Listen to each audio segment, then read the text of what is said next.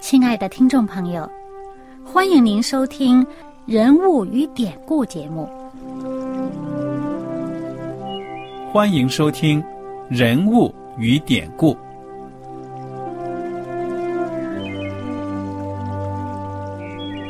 听众朋友们，当你读圣经的时候，不知道有没有过这样的想法？生活在几千年前的圣经人物，与我们这生活在二十一世纪的人有什么相关吗？那些古时候缔造了历史的伟人们，只是些令我们感叹而望尘莫及的对象吗？那些败坏了品德的小人和有负圣托的失败者，难道只是为了让我们嗤之以鼻吗？在这个人物与典故的节目里，我和小燕将与大家一起，通过圣经中的人物和他们的事迹，看看我们能从他们的故事中得到哪些启发，以便用正确的态度来对待我们每天所面对的生活和挑战，共同奔走天国的旅程。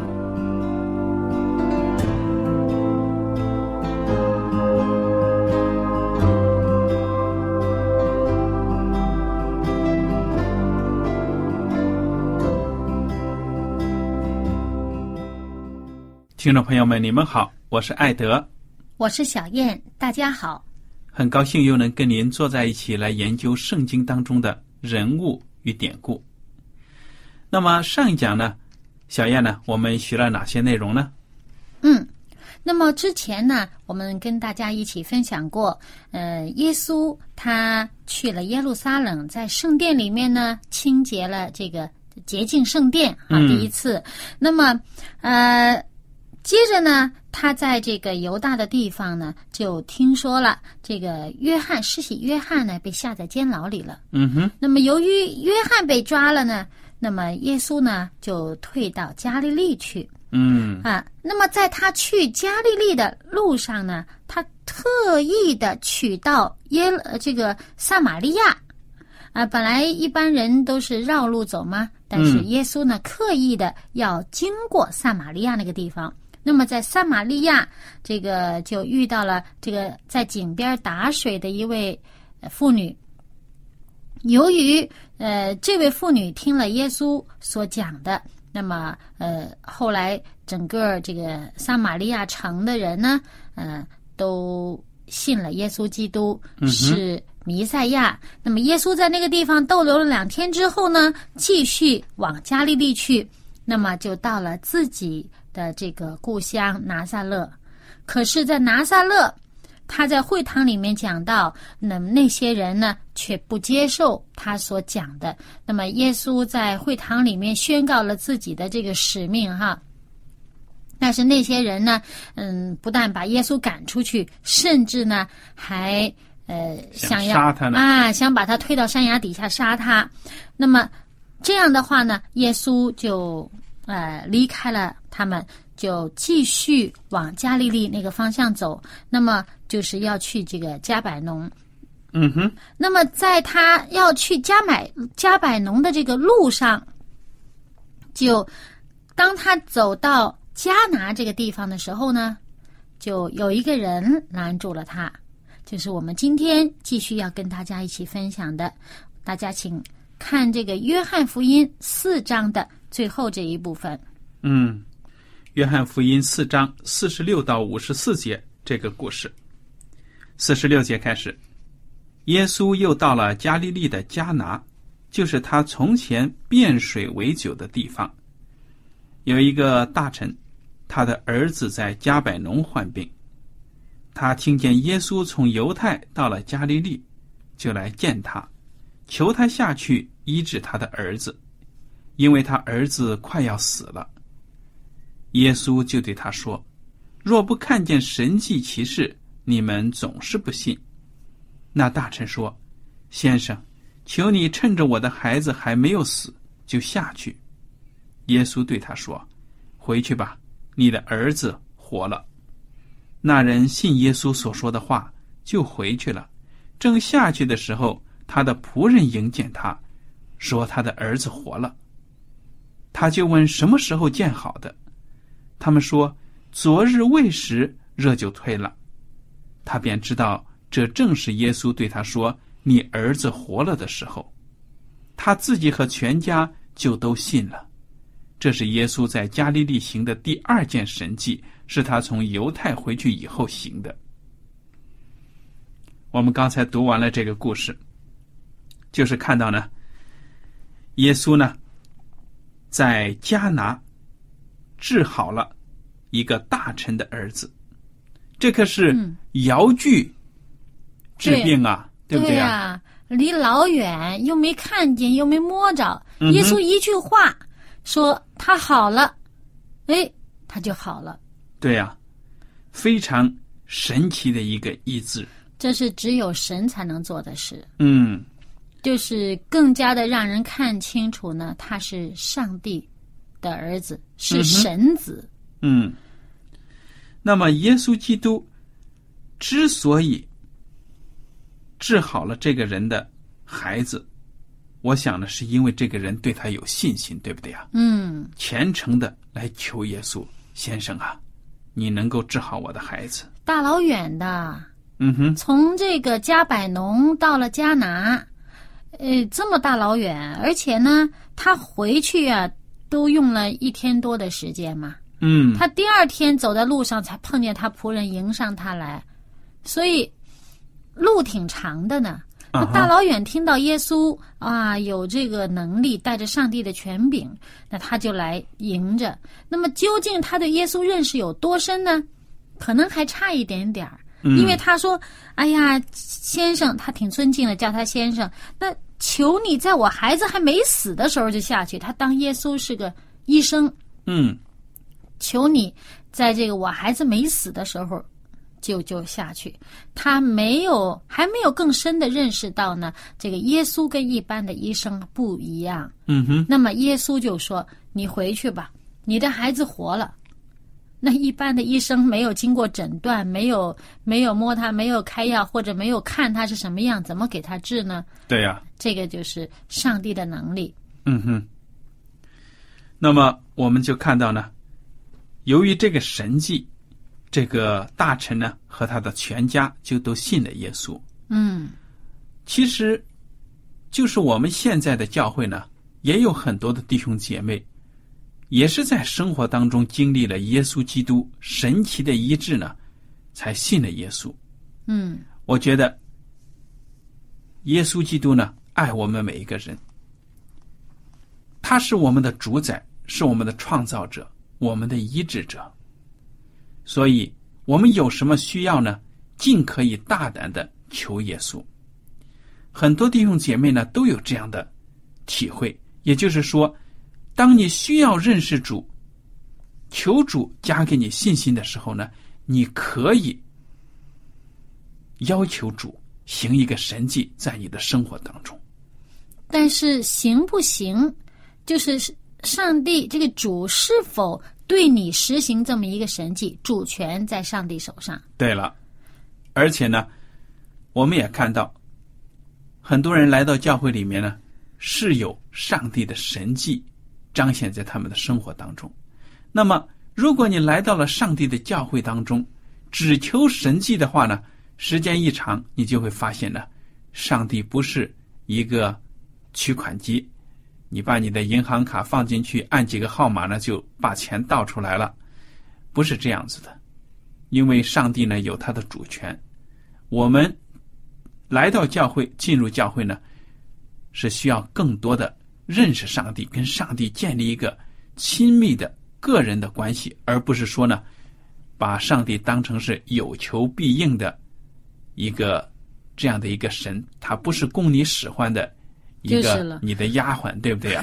对。那么呃，我们知道有一些这个教会里面就讲到他们教会里面弟兄姐妹的一些状况哈，就是嗯，有的人他嗯。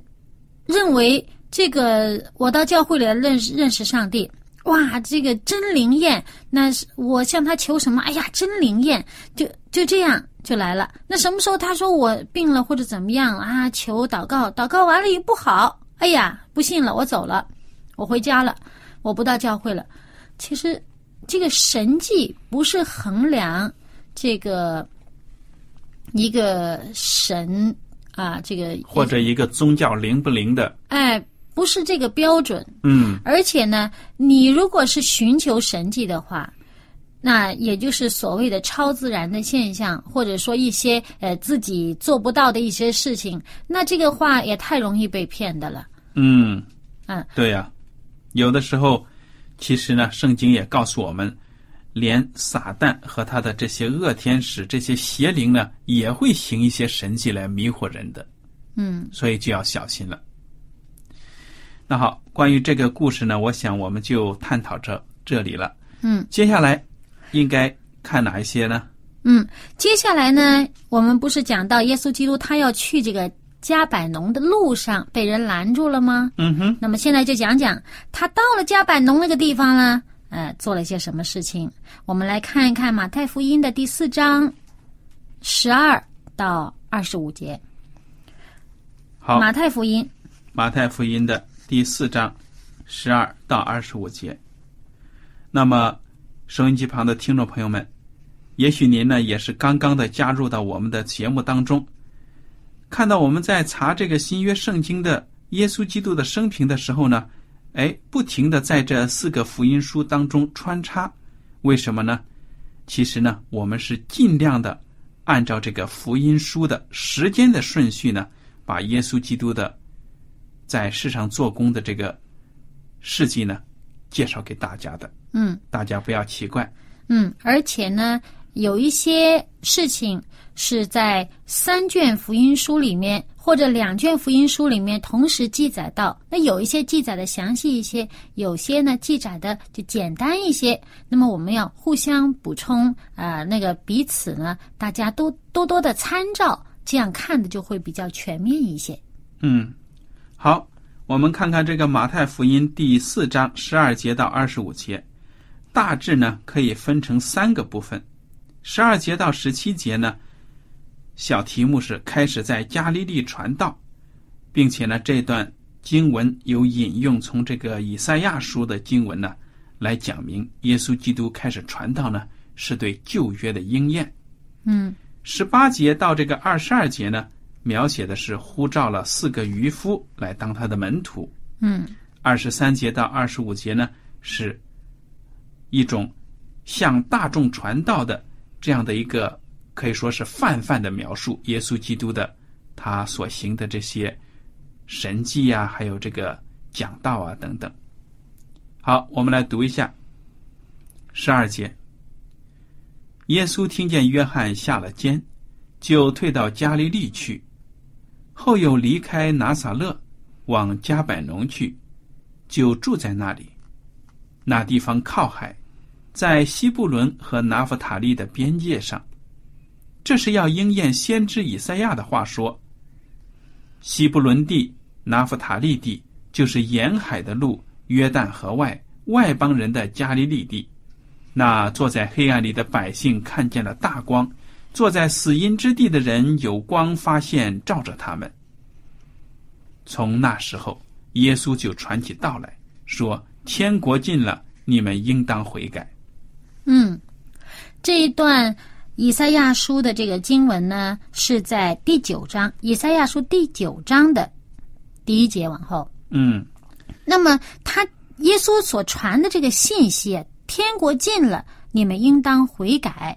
那么在呃其他平行的这个经文当中呢，也讲到呢是呃你们应当悔改，信福音啊，后面还有几个字。那么这个信息我们就发现呢，似曾相识吧。嗯哼，就是当初施洗约翰一出来传道的时候，传的也是这个信息。嗯天国近了，你们应当悔改。就是在马太福音第三章第二节就有记载了。嗯。那么，耶稣基督传的这个信息呢，其实就是要罪人来到他跟前呢认罪悔改。如果你相信耶稣呢，你还得有实际的行动来，有悔改的心，把自己生活当中的这个罪呢，都要承认出来，而且呢，求上帝帮助你改变自己的软弱，把这些罪性呢，可以说要抛弃了。嗯，你看他说天国近了，你们应当悔改，还有信福音。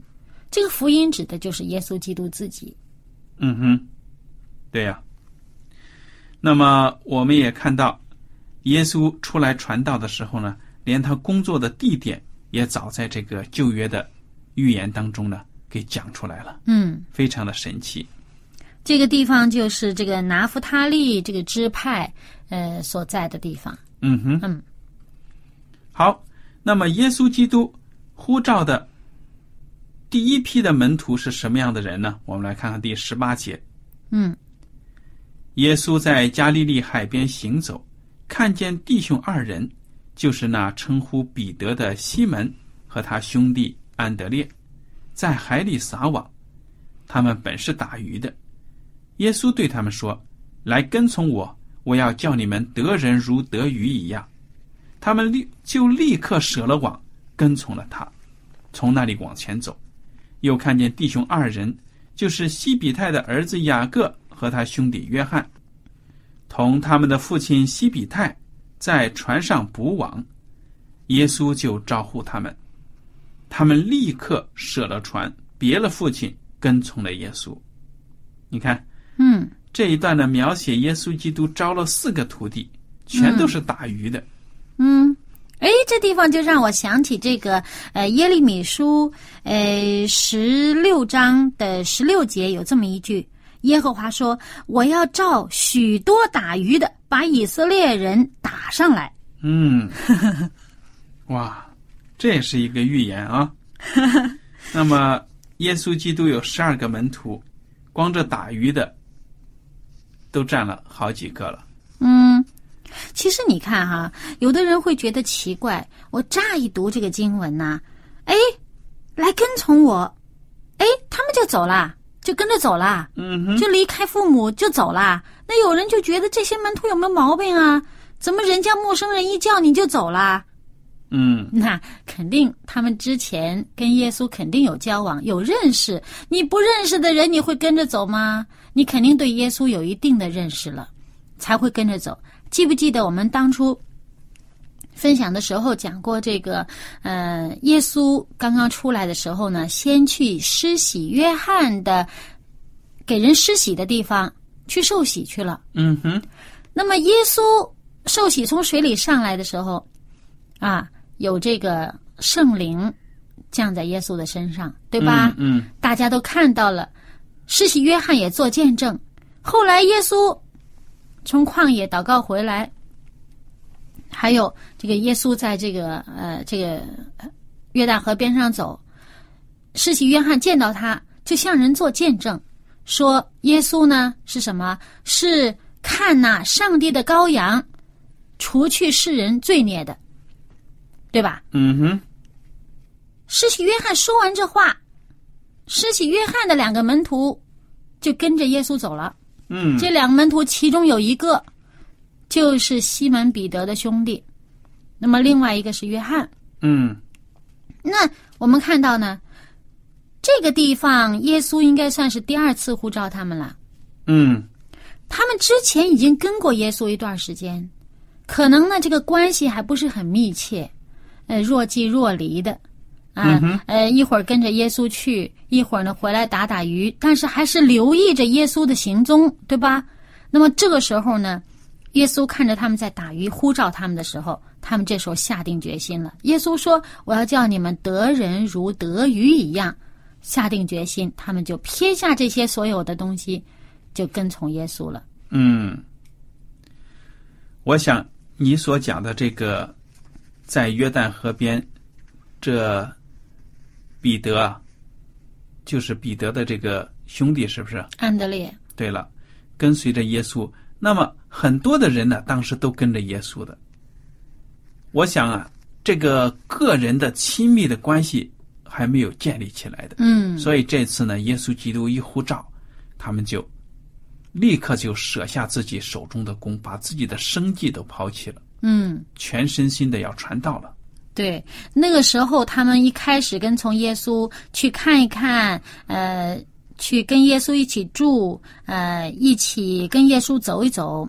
但是呢，对耶稣的认识一开始只是从这个呃施洗约翰的见证做开始的。嗯，那么随着这段时间，不管是亲眼看到的，还是呃耳闻的，听到有关耶稣的一切事情，而当耶稣再次来到他们面前呼召他们的时候呢，他们这时候才下了决心跟从。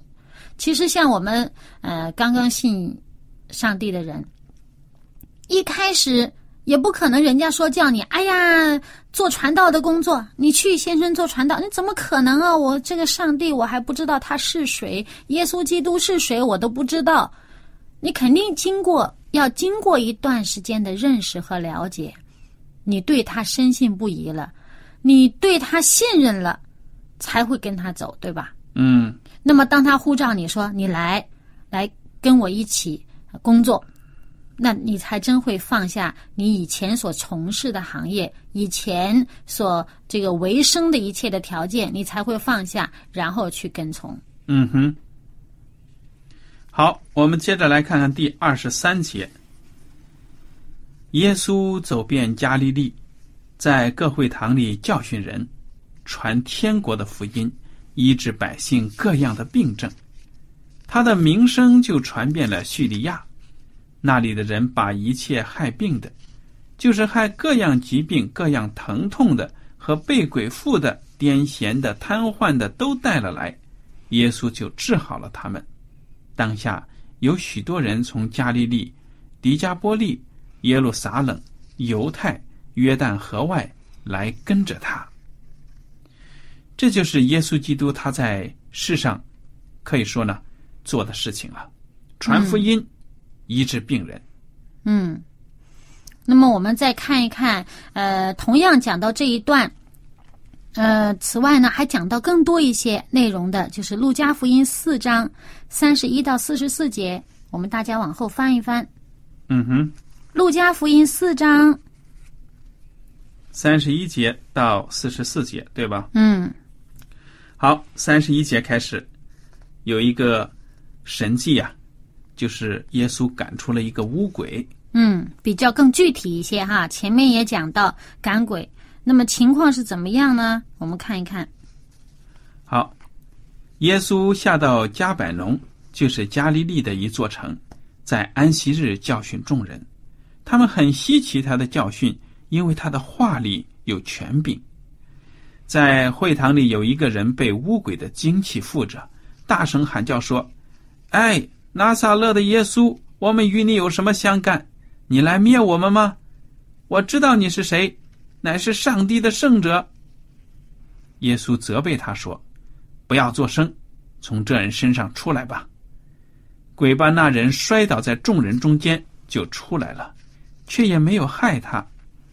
众人都惊讶，彼此对问说：“这是什么道理呢？”因为他用权柄能力吩咐乌鬼，乌鬼就出来了。于是耶稣的名声传遍了周围地方。